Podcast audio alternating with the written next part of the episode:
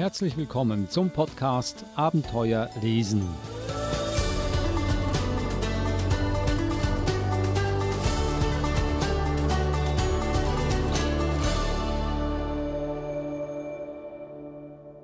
Herzlich willkommen, Silke Farmer-Wichmann. Hallo Eva, es freut mich sehr, wieder mit Ihnen sprechen zu können. Wir hatten ja schon einmal ein Gespräch, das ist jetzt circa ähm, zwei Jahre her, fast drei Jahre. Da ging es auch um ein fantastisches Buch und einen kleinen Riesen, den Rega, äh, wo es auch um eine sehr utopische Welt, eine fantastische Welt ging mit Elfen und Zwergen und Riesen und Perlen. Wenn ich da jetzt so sehe, der Ring des Zwergenkönigs, das klingt wieder sehr fantastisch. Was für ein Buch erwartet uns da? Ja, also das ist korrekt. Das ist auf jeden Fall ein fantastisches Buch. Es ist ein Erstlesebuch für Zweit-, Drittklässler, also für acht-, neunjährige Kinder. Und ähm, es geht da um, also die Hauptfigur ist der junge Zwerg Louis. Sein sehnlichster Wunsch ist es, endlich äh, in die Gemeinschaft der Großen aufgenommen zu werden.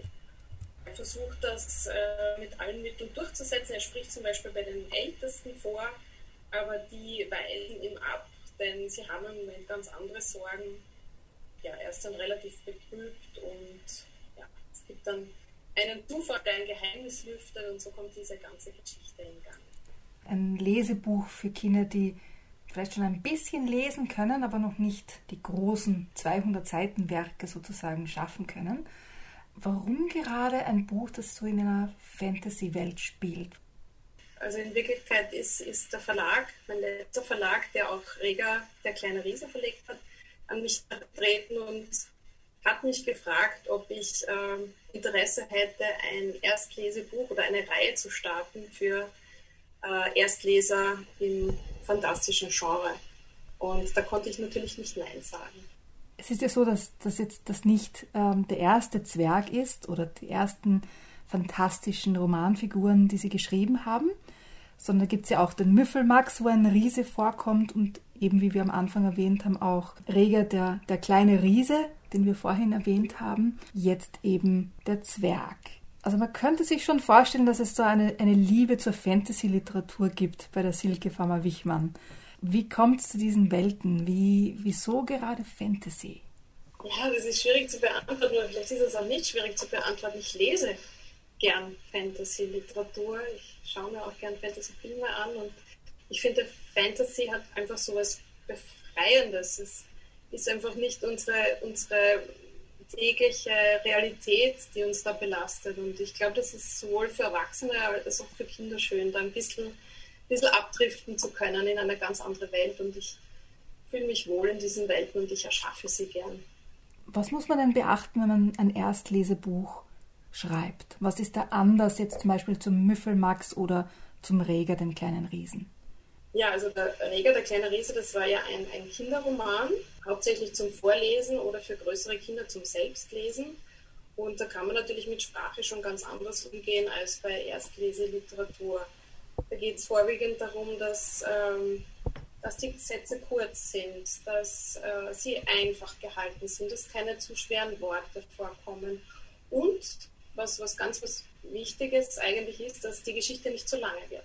Es sollen Bücher sein, die Kinder am Anfang ihrer Lesekarriere selbst bewältigen können und ja, da muss auch ein Erfolgserlebnis da sein. Und wenn das Buch zu dick ist, dann haben die Kinder natürlich da keine große Lust, das, das fertig zu lesen. Aber wenn die Bücher einen überschaubaren Rahmen haben, dann haben sie natürlich ein tolles Erfolgserlebnis, wenn sie das gleich mal schaffen.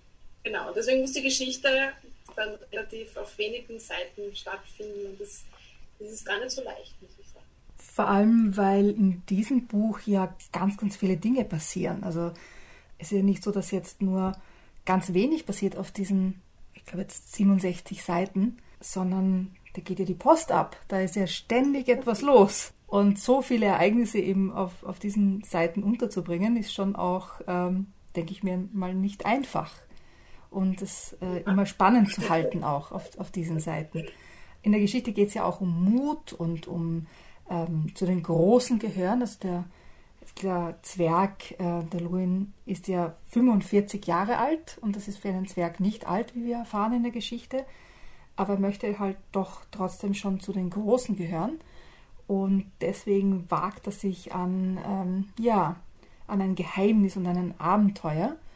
Äh, Gott sei Dank findet er Helfer und Helferinnen auf dieser Reise, auf diesem Abenteuer.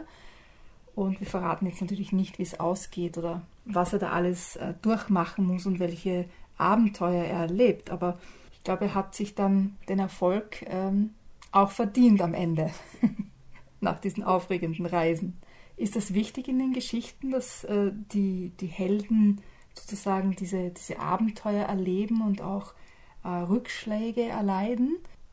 Ich glaube schon. Ich glaube, dass, dass zum einen muss der Held natürlich eine Identifikationsfigur sein. Das Kind muss sich da auch ein bisschen wiederfinden. Und ja, das Leben ist halt nicht immer nur ein Ponyhof. Also es ist nicht immer nur, es geht nicht immer alles glatt. Und ich glaube, es ist auch ganz wichtig, dass die Schichten so ein bisschen, ein bisschen einen Witz haben. Also mir ist das wichtig, dass, dass nicht alles immer so ernst ist. Und mit so ein bisschen Humor kann man Rückschläge auch ganz gut eigentlich verkraften, sowohl jetzt als Leser als auch als Autor. Und ja, das war mir wichtig.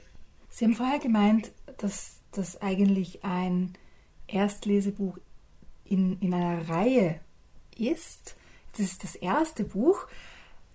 Entdecke ich da etwas, was Sie verraten haben, dass äh, da noch weitere Bücher folgen werden? Ja, eigentlich ist es, ist es so geplant, ja. Also das ist noch nichts Konkretes, aber grundsätzlich haben, hat der Verlag das an und für sich so angelegt, dass da noch mehr Bände erscheinen sollen und ich habe mir da auch schon recht viele Gedanken dazu gemacht und habe ja mit Valarun auch eine, eine Welt erschaffen, die groß genug ist, eigentlich um viele verschiedene Schauplätze zu bieten und ein bisschen was ist schon in meinem Kopf für eine Fortsetzung. Es gibt einen Druiden in der Geschichte. Und den habe ich ja sehr spannend gefunden. Also ich hoffe ja, dass über den Druiden eine Geschichte kommt. Aber das ist jetzt mein, mein persönlicher Wunsch. Ich weiß nicht, ob der erfüllt werden wird. Aber das wäre wär natürlich toll, mehr über die verschiedenen Helden und Heldinnen in, in dieser Welt zu erfahren. Also das freut mich natürlich, wenn das jetzt eine Serie wird, ist das immer gut. Ähm, also das Buch geht ja gerade jetzt in den Druck. Also ist ganz, ganz neu und ganz, ganz frisch abseits jetzt von, von der Serie, die hier weitergehen soll, gibt es noch andere Buchideen, die Sie uns verraten können, die in nächster Zeit so am Horizont auftauchen werden bei der Silke Farmer Wichmann? Es ist ja so, dass, dass meine zwei anderen Bücher, dass ich da auch schon länger an einer Fortsetzung arbeite. Aber es kommt halt immer irgendwas dazwischen. Vor allem, wenn man nicht hauptberuflich als, als Kinderbuchautorin arbeiten kann aber ich habe schon fest vor, dass meine zwei anderen Protagonisten, also der Müffelmax und äh, der Rega, dass die auch noch Fortsetzungen bekommen. Ja, da bin ich wahrscheinlich mit dem Max schon sehr viel weiter als mit dem Rega. Aber im Prinzip im, im Kopf sind da für, für alle eigentlich Fortsetzungen. Ich weiß ja auch aus, aus guter Quelle, dass Sie ähm, Helfer, Helferinnen zu Hause haben, die ihnen ganz, ganz viele Ideen auch liefern. Was sagen denn die beiden ähm, zu, dem, zu dem neuen Buch und zu, zu den Ideen, die es jetzt für die Fortsetzungen der anderen Bücher gibt? Ja, die sind federführend dabei wieder mal. Also die interessieren sich da sehr, sehr dafür. Und als ich eben die Idee geboren habe mit dem, mit dem Zwerg, auch mit dem Ring des Zwergenkönigs, ähm, da waren sie wieder waren sie wieder vorne dabei. Also der, der einer meiner Söhne heißt ja Louis und da kann man wahrscheinlich die Namensähnlichkeit zu Louis jetzt nicht ganz verleugnen und er war auch wirklich der, der Ideengeber schlechthin. Also er hat, hat mit mir zusammen das Plot überlegt und da kamen wirklich viele gute Ideen. Ja, und sie sind auch meine größten Kritiker, muss ich sagen. Also ich habe ihnen dann immer wieder was gesagt und dann kam dann vielleicht der ein oder andere Einwand, Mama, das geht so nicht, weil du musst bedenken das. Und ich nehme das schon sehr ernst. Also es ist ja, jetzt sind sie zwar schon zehn und von daher vielleicht knapp über dem Alter, aber sie haben diese Geschichte trotzdem sehr, sehr lustig gefunden und wollten wissen, wie das, wie das weitergeht. Vielleicht gibt es ja dann auch bald einmal ein Buch der beiden. wo die, wo die Mama sozusagen dann die Ideengeberin und Kritikerin ist. Ähm, sollte nicht das erste Mal sein, dass dann quasi der Nachwuchs das, ähm, die Autorenschaft übernimmt. Das stimmt, das kann ich mir auch vorstellen, weil als, als Reger herauskam, hat sich mein anderer Sohn, der Jan, an und für sich an den Computer gesetzt und schon ein Konzept getippt für eine Fortsetzung. Also er ist schon, doch, der, der ist auch sehr interessiert. Also vielleicht, ja, wenn man für so eine große Autorengemeinschaft bildet. Wird dann die, die Farmer-Wichmann-Dynastie. Genau. Liebe Silke Farmer-Wichmann, es war wie immer eine Freude, mehr über das Buch zu erfahren und so die Hintergründe, wie es zu den, den verschiedenen Büchern kommt. Vielen herzlichen Dank.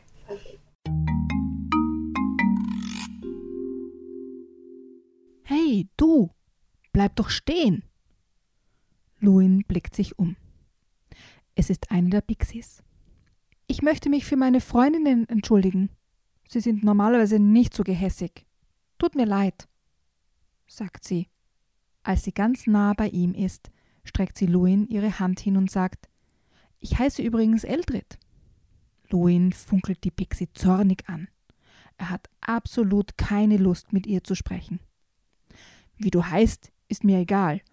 Und dass du dich entschuldigen willst, kratzt mich auch nicht, stellt der Zwerg klar. Luin ist stocksauer. Eldred zuckt die Schultern und sagt schnippisch: Entschuldigung, ich wollte nur nett sein. Ja, das ist mir aber gleich, schnauzt Luin sie an. Und jetzt lass mich bitte in Ruhe. Weiter kommt der Zwerg nicht. Eldred hat sich blitzschnell umgedreht und erschrocken den Zeigefinger an ihre Lippen gelegt. Das heißt, Luin soll still sein. Gerade als er protestieren will, tauchen eine Zwergin und zwei Zwerge auf dem Weg hinter ihnen auf. Einen davon erkennt Luin sofort. Es ist Tabok, Steinklug. Dem will er heute nicht nochmals begegnen. Schnell huscht er hinter einen Baum. Eldrid tut es ihm gleich und versteckt sich mit ihm. So können sie einen Teil des Gesprächs belauschen. Es ist furchtbar. Was sollen wir jetzt tun? fragt die Zwergin. Wir müssen dem Volk die Wahrheit sagen, meint der eine Zwerg. Seinen Namen und jenen der Zwergin hat Luin vergessen. Aber er weiß, sie gehören zum Ältestenrat, so wie Tabuk Steinklug. Als Luin dessen Stimme hört, zieht er den Kopf ein. Tabuk klingt nicht nur sehr streng, sein Tonfall ist gereizt. Ach ja, und was genau sollen wir unseren Brüdern und Schwestern sagen? fragt er. Dass Gandhin nicht regieren kann, weil der Herrscherring verschwunden ist? Sollen wir ihnen sagen, dass ein Krieg droht, wenn der Ring in falsche Hände gerät und dass Darak Donnerbart oder Egrim Erzheim nur darauf warten, uns zu schaden? Tabuks Stimme ist so kräftig, dass Luin und Eldred ihn gut verstehen können, obwohl er sich mit seinen Gefährten schon ein Stück entfernt hat. Dann verschwinden die drei Ältesten um eine Biegung, und der Wald verschluckt ihre Stimmen. Eldred schaut Luin entgeistert an und fragt, wer ist Gandin und warum kann er nicht regieren? Luin schüttelt verwirrt den Kopf. Gandin ist der Sohn unseres Königs Gorin Goldstein aber warum er regieren soll, weiß ich nicht. Und der verschwundene Ring? will Eldred wissen. Luin zögert. Das äh, muss König Gorins Ring sein. Er ist ein Zeichen der Macht. Ohne Ring gibt es keine Krone. Das ist ein altes Zwergengesetz. Eldred hat von Zwergengesetzen keine Ahnung, aber sie sieht, dass Luin beunruhigt ist. Und tatsächlich, im Kopf des Zwergs wirbeln die Gedanken. Wieso ist der Ring fort? Und was hat das mit Gandin zu tun und mit Darak Donnerbart und Egrim Erzheim? Und wo ist Gorin? Laut sagt er schließlich, irgendetwas ist da faul. Es gibt etwas, das keiner wissen soll.